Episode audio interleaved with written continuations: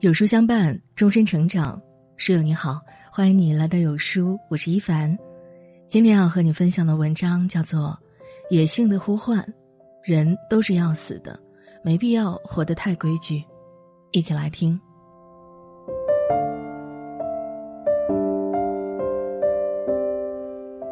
海明威是出了名的硬汉，喝酒泡妞，扛枪打猎，下海钓鱼。他的硬汉形象就跟《老人与海》里那个永不服输的老渔夫一样。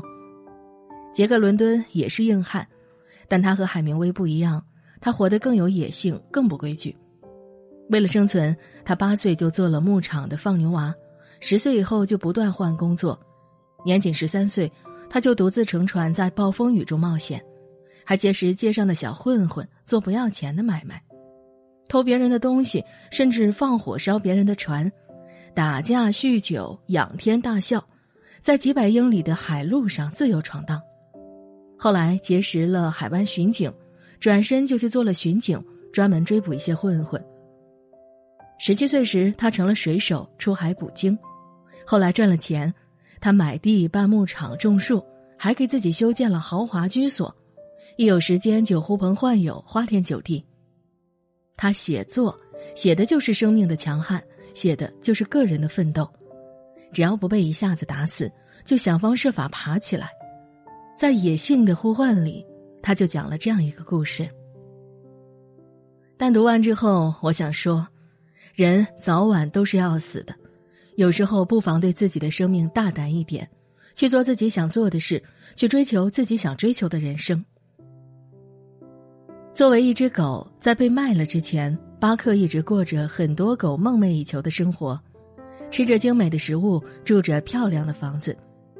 他瞧不起其他狗，他们来去匆匆，挤在肮脏不堪的狗窝里，甚至连肮脏的狗窝也没有，只能睡在房屋的某个角落。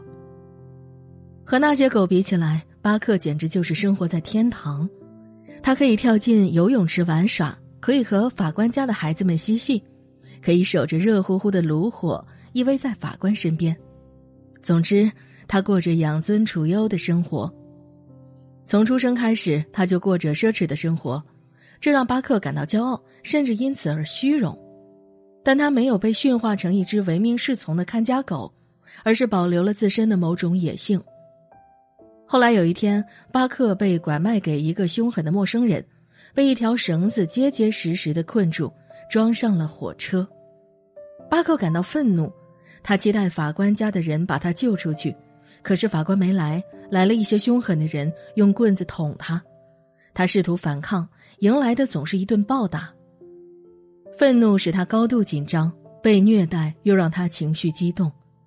后来，巴克被交给一个训狗师，每当他试图挣扎，可是没有例外，迎来的总是一顿暴打。他们就是要他做一条听话的狗，认认真真干活，踏踏实实干事。巴克彻底看明白了，在一个拿着大棒的人面前，自己是无能为力的。一次又一次惨痛的教训，让巴克看到一个真理：凡是拿着大棒的，就必须服从。人是这样训狗的，生活也是这样训人的。人和狗一样，都不得不遵循某些规矩。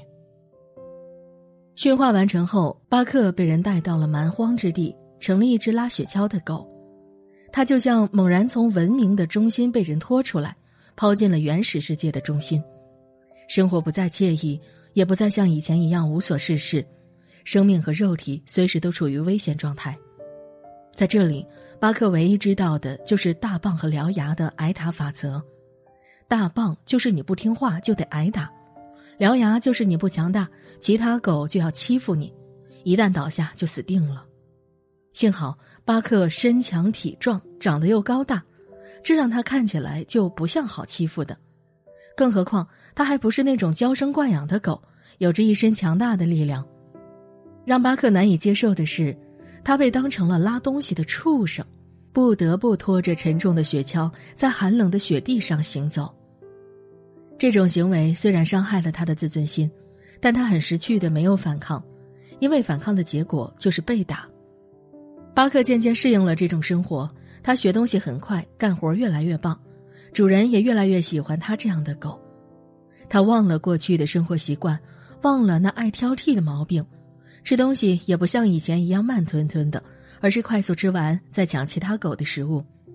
毫无疑问，巴克的道德本性在慢慢消亡。作为一只狗，原始的兽性开始在巴克身上复活。为了争夺统领权，巴克和其他的狗撕咬，用一种残忍的方式去奠定自己的地位。拉雪橇是艰苦的工作，是狗的噩梦，而和工作与环境比起来，狗太弱小了，要么死于工作，要么死于严寒，要么死于饥饿。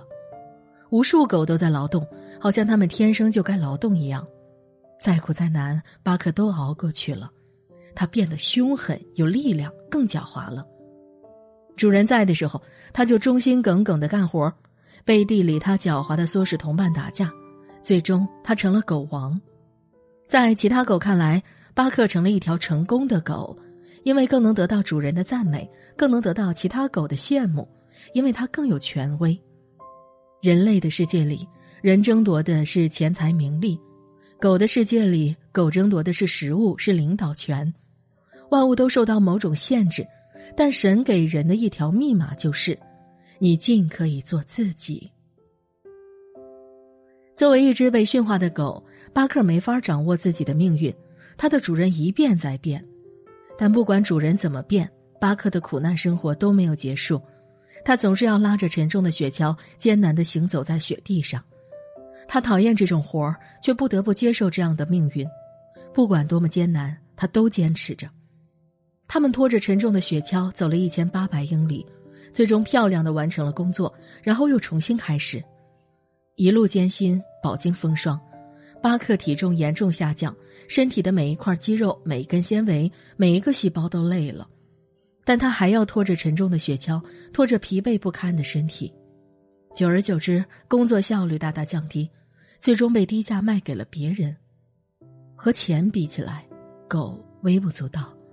可是他们还是拉雪橇的命，人家买了他们就是要他们拉雪橇。巴克的身体已经虚弱到了极点，累到了极点，可主人还是拿着鞭子狠狠地抽在身上，让他赶紧干活，拉着超负荷的雪橇前进。那条路他已经往返过几次，知道路上的艰难。他不想干活。其他狗也都三心二意，更要命的是粮食开始短缺了，有的狗不堪重负死了，可主人压根儿就不心疼它们。对于主人来说，给狗吃的就是要它们创造价值，越卖力越好。巴克越来越累了，一停下来休息，它们就会像死了一样倒下休息，等到大棒或鞭子落在身上，才挣扎着爬起来。有一天。巴克实在走不动了，主人还拿鞭子拼命打他，想让他起来工作。要不是一个好心的桑顿，巴克说不定已经命丧于此了。同伴一个个死去，此时的巴克离死已经不远了。神给万物的密码里有一条，就是你们早晚都是要死的。被桑顿救下后，巴克一天天恢复着。那个春天，他趴在河岸望着河水。听着大自然的各种声响，体力一天天恢复着。桑顿很爱狗，对巴克很好，这让巴克感到一种真正的、充满激情的爱。他像疼爱自己的孩子一样爱巴克，总是友好的跟他打招呼。他还会突然抱住巴克的头，将自己的脑袋贴在巴克的头上。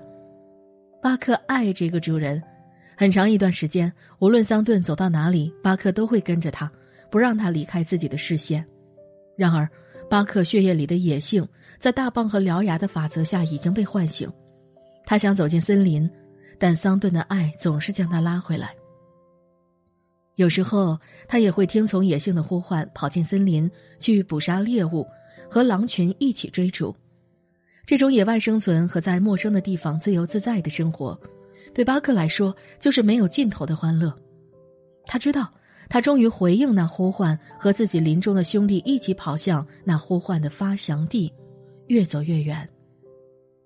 他越来越频繁的往森林跑去。有一天，他回来，发现桑顿被敌人杀了。巴克愤怒极了，他杀戮那些杀死桑顿的敌人，把敌人杀得落花流水。桑顿死了，巴克最后一点留恋也没了。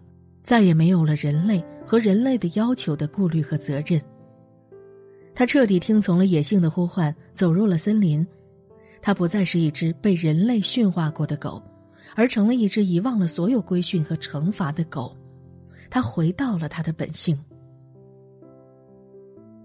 狗的故事讲完了，但读完之后只感觉这只狗活得真像人。